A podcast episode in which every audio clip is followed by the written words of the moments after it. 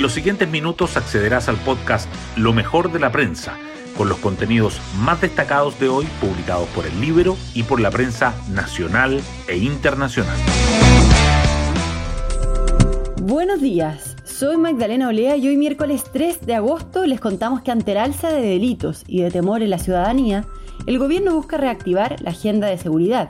La prensa da cuenta del reimpulso del Ministerio de Seguridad por parte de la cartera de Interior, junto con anunciar 800 expulsiones administrativas de personas.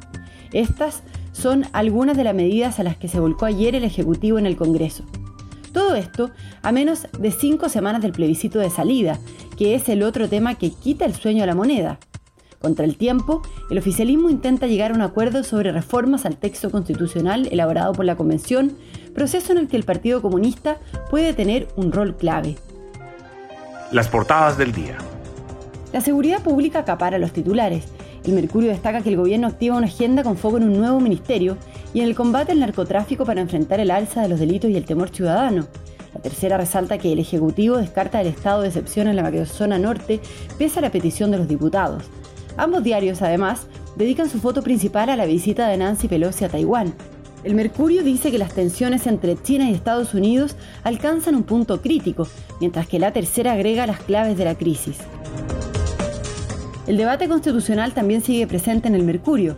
Subraya que el Partido Socialista buscará con celeridad generar un acuerdo por mejoras previo al plebiscito tras el llamado del presidente Boric, y los diputados votarán hoy la reforma que rebaja a cuatro séptimos el quórum para modificar la actual constitución y que la Corte Suprema le pide a los jueces la necesaria prescindencia política frente al referéndum. La tercera, en tanto, remarca que la Cancillería prohíbe las celebraciones del 18 de septiembre en las embajadas. El Comité de Ministros vota en los proyectos cuestionados por las comunidades indígenas en el Biobío y en la Araucanía que el monto de las deudas morosas cae por sexto trimestre consecutivo y que las rectorías de universidades chilenas viven un cambio generacional. El financiero, por su parte, titula que el gobierno se abre a que FONASA pague directo a las clínicas por las atenciones derivadas de la red pública. Destaca aparte que la reforma tributaria abordará los impuestos a las apuestas online y a los alcoholes y el conflicto que enfrenta a COPEC y Transbank. Hoy destacamos de la prensa. El gobierno activa su agenda de seguridad tras las críticas por retraso y anuncia 800 expulsiones. Dos ministros y un subsecretario se desplegaron casi en paralelo en el Congreso. El Ejecutivo se allanó a apoyar la fallida iniciativa para el resguardo de infraestructura crítica por las Fuerzas Armadas e ingresó indicaciones a los proyectos sobre un Ministerio de Seguridad y la lucha contra el narcotráfico. Mientras ayer hubo un nuevo ataque en la macrozona sur. El Ejecutivo descarta un estado de excepción en la macrozona norte, pese a la petición de los diputados. Parlamentarios oficialistas y opositores conformaron una bancada transversal. José Miguel Castro de Renovación Nacional advirtió que en caso de que no se decrete la medida en el norte o una igual connotación, no respaldará la eventual nueva prórroga en el sur. El subsecretario del Interior señaló que no es hoy día una decisión que el gobierno tenga considerado tomar. El Partido Socialista buscará con celeridad generar un acuerdo de mejoras previo al plebiscito. Tras el llamado del presidente Boric, el Partido Socialista espera presentar una propuesta junto con el socialismo democrático en un máximo de 10 días. En la prueba dignidad, pese a la resistencia inicial a comprometer los cambios, se abrieron a consensuar algunas modificaciones al proyecto constitucional elaborado por la Convención. Una circular que le pide a los jefes de servicio y a los embajadores abstenerse de las celebraciones de fiestas patrias que impliquen gasto fiscal debido a la política de austeridad generó críticas.